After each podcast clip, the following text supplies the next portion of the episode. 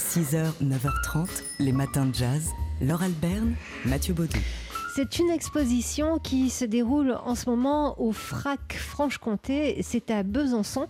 Exposition qui met euh, en scène et à voir la musique. Oui, vinyle et clip, c'est le titre euh, de cette exposition. Sound Collection, Guy Schrennen et euh, clip d'artistes. Voilà, c'est c'est le titre de cette expo qui euh, met en avant donc la collection particulière du Britannique Guy Schrennen, disparu l'année dernière et connu pour être certainement euh, l'une des plus grandes collections euh, de musique expérimentale. Près de 700 pièces sont exposées en ce moment à Besançon. Et, ça n'est qu'une sélection de cette euh, large collection. Et, cette expo nous, nous propose surtout d'avoir un regard croisé entre les artistes multidisciplinaires et les, les musiciens. Alors ça remonte à loin et notamment avec les Musical Experiences annoncés comme cacophonique de Jean Dubuffet et ce dès 1960. Il paraît que c'est tellement expérimental que les expérimentations d'Ornette Coleman à côté ça passe pour de la douce musique, une berceuse d'enfants. Euh, donc mise en scène de vinyle mais pas seulement interaction entre les artistes visuels et les, musiciens. Il y a de la poésie sonore euh, avec euh, notamment celle d'Henri Chopin, de Bernard Heitzig. le, le principe principe du Dial Poem, euh, ce service téléphonique qui avait été créé par John Giorno aux États-Unis en 1968 et qui proposait euh, d'écouter les poèmes subversifs des poètes de la Beat Generation, de William Burroughs ou, Alan Ginsberg, euh, des œuvres de Yoko Ono aussi, dont on sait qu'elle est allée très très loin dans les oh expérimentations. Ne soyez pas mauvais Non. entre musique et visuel. Enfin bref, il y a énormément de, de, choses. Il y a un artiste qui a beaucoup de place dans cette exposition qui est un Est allemand à Air Punk et euh, qui dessinait les pochettes des albums qu'il enregistrait en tant que batteur de free jazz. Voilà, ça part un, peu dans tous les sens. C'est une, grosse expérience visuelle et sonore. Attention. Ça s'appelle Vinyl Eclipse. C'est à voir au FRAC euh, de Franche-Comté à Besançon jusqu'au 22 septembre. 6h, 9h30, les matins de jazz. Laure Alberne, Mathieu Baudou. Ce sont les derniers jours, dix jours encore, pour découvrir les magnifiques dessins de Blutch chez lui à Strasbourg à Strasbourg où il a fait l'école supérieure des arts décoratifs.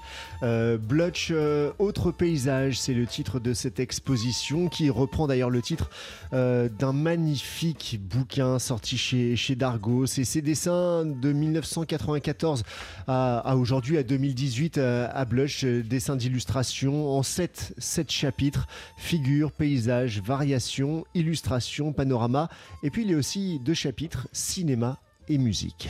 Cinéma et musique, ce sont les deux grandes passions euh, de Blotch. Et les deux mamelles du dessin de Blotch. Exactement, qui d'ailleurs sont liées, hein, puisqu'il dit avoir découvert le jazz, parce que c'est ça, la musique de Blotch, c'est le jazz. Euh, il dit avoir découvert le jazz par le cinéma, ça allait ensemble. Il se souvient euh, de la bande originale de La soif du mal d'Orson Welles par Henry Mancini, et puis aussi d'avoir acheté le disque Autopsie d'un meurtre, bande originale de Duke Ellington Washington puisse être radicalisé en découvrant John Coltrane et tous les saxophonistes qui ont suivi, Godard et Coltrane. Or, cela, euh, point de salut. Et puis, Blutch a signé une planche mensuelle dans le feu, le magazine Jazzman, entre 90 et 2000. Vous avez peut-être vu ses dessins dans le, recueil Total Jazz. Et vous pouvez donc les voir en vrai hein, sur, le, sur les murs du musée Tommy Ungerer à Strasbourg. Donc Il fait aussi les, affiches euh, de banlieue Bleu, chaque année, exactement. Donc, euh, dix jours encore pour aller voir cette exposition à Strasbourg. Et sinon, si vous n'avez pas l'occasion d'aller à Strasbourg, faites-vous ce cadeau, ce magnifique cadeau, Blutch, un autre paysage, une monographie parue chez Dargo. nous, on n'arrête pas de, de la regarder avec Mathieu et on soupire. Les matins de jazz. De l'œil à l'oreille. Et ce matin, avec Fabien Simode, rédacteur en chef du magazine L'œil, on parle de street art. Le street art, c'est cet art né dans les rues de New York dans les années 1960 et qui consiste à dessiner illégalement sur les murs ou sur les rames de métro. Art de la ville par excellence, le street art est aujourd'hui récupéré par des marques mais aussi, et c'est un comble, par des villes qui l'ont longtemps considéré comme du vandalisme. Depuis une dizaine d'années, en effet, promoteurs et élus locaux ont compris que le formidable, la formidable popularité du street art leur permettait de revaloriser à moindre coût l'image d'un quartier ou d'une friche industrielle. En France, les exemples ne manquent pas de projets de construction ou de rénovation qui intègrent le street art, comme la L2, la nouvelle autoroute qui traverse Marseille, et dont les fresques ont été réalisées par Jace ou Lake et Sowat, ou comme le parcours d'art urbain qui est inauguré cet été dans le 3e arrondissement et dont les immenses peintures sur les pignons des immeubles sont signées C215 Invader. Le phénomène est tel que l'on parle même de street marketing territoriale. Alors c'est ce qu'on appelle euh, la théorie des villes créatives qui consiste donc à rendre attractives par l'art les grandes villes pour attirer architectes, designers et artistes. C'est vrai, mais ce phénomène ne touche pas seulement les grandes villes. Dans les campagnes, les villages veulent eux aussi leur part du gâteau.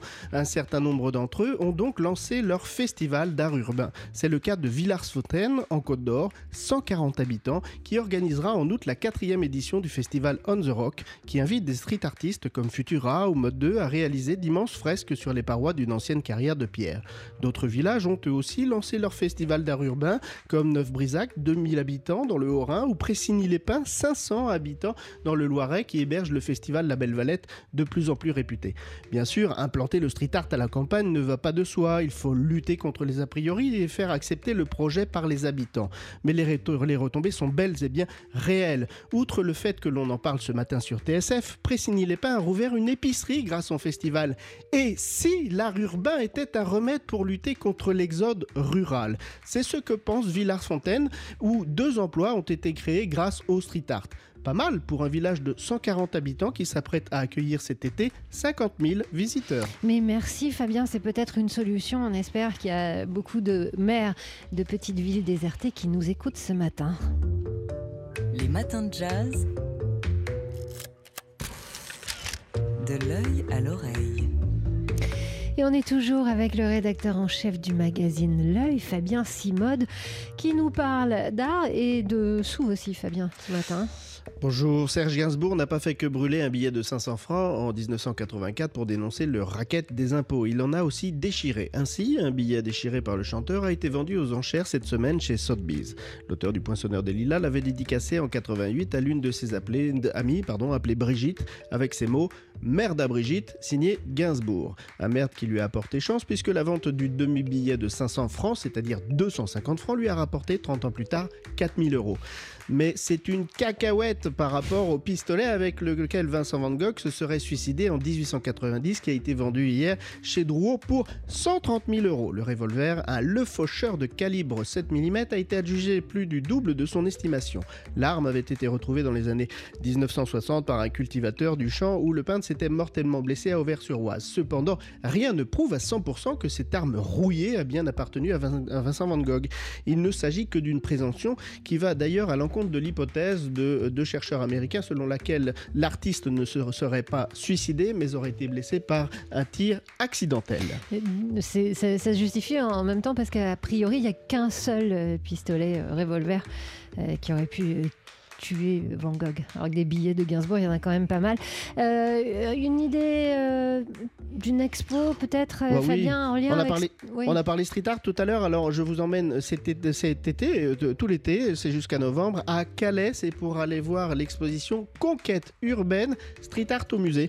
Alors ça a l'air de rien, c'est une exposition de street art, mais c'est une exposition de street art, pardon, dans, le, dans un musée des beaux-arts. Et ça, c'est assez nouveau. Donc l'approche est, j'allais dire, relativement euh, scientifique avec quatre parties l'art de la rue, l'illégalité, euh, le, lettrage. Il y a les grands noms du, street art qui sont Banksy, Black Leura, par exemple, Invader, mais aussi des noms qui sont plus ceux de l'art contemporain comme Jacques euh, Villéglet, Jean Fosseur, JR maintenant, ou Gérard Slostigamien, pardon, Ernest Pignot-Ernest, qui sont vraiment des figures mmh. phares de, de, de, l'art de la rue, de l'art urbain des années 1960. Et cette exposition fait débat. Voilà. Est-ce que le street art peut s'enfermer peut-être enfermé dans un musée alors que c'est l'art de la rue par excellence Je vous laisserai euh, y répondre et aller voir par vous-même. Surtout, c'est ça, c'est ce qu'on va faire. Euh, cet été, on vous le souhaite euh, bon, Fabien Simone, puisqu'on bah, on, prend congé pour la pause estivale. Et en attendant, on lit bien sûr, et comme on le fait chaque semaine et chaque mois, sans modération, le magazine L'œil dont vous êtes le rédacteur en chef. Les matins de jazz.